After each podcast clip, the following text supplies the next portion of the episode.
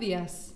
Hoy jueves 11 de marzo les damos la bienvenida a BTG Outlook, donde entregaremos información de FEX y aperturas de mercados para el día de hoy. El tipo de cambio abre por debajo del cierre de ayer en 720, con los mercados con retornos positivos. Los temores relacionados a una aceleración excesiva de la inflación se han disipado gradualmente, luego de que el dato de inflación subyacente se ubicara por debajo de las expectativas en febrero, con la tasa del Treasury a 10 años transando en 1,5%. El dólar depreciándose a nivel global, impulsando a las monedas emergentes y a los activos de riesgo, destacando las acciones del sector tecnológico, las que resultaron más golpeadas por el alza de las tasas.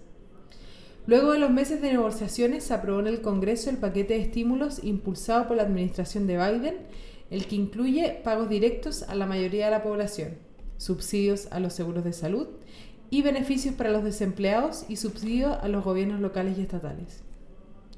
El Eurostock 50 sube 0,35% y los futuros en Estados Unidos anticipan una apertura al alza.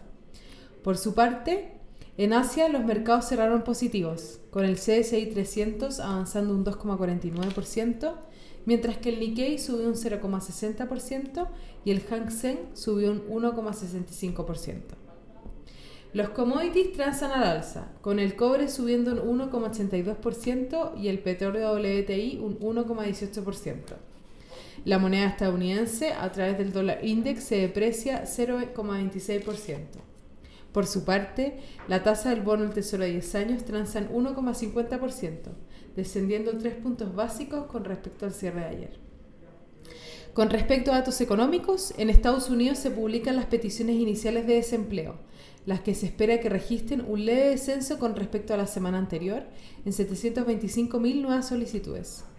En Europa se espera la decisión del ECB esperando que se mantengan las tasas, con los inversionistas atentos a los comentarios que entreguen relacionados a las recientes alzas de tasas y medidas a implementar. El tipo de cambio opera en 720,5 hasta ahora, con el dólar depreciándose y el cobre positivo. En cuanto a los técnicos, las principales resistencias se encuentran en 725 y luego en 730. Por su parte, a la baja, el principal soporte se encuentra en 720 y luego en 712. Muchas gracias por habernos escuchado el día de hoy. Los esperamos mañana en una próxima edición.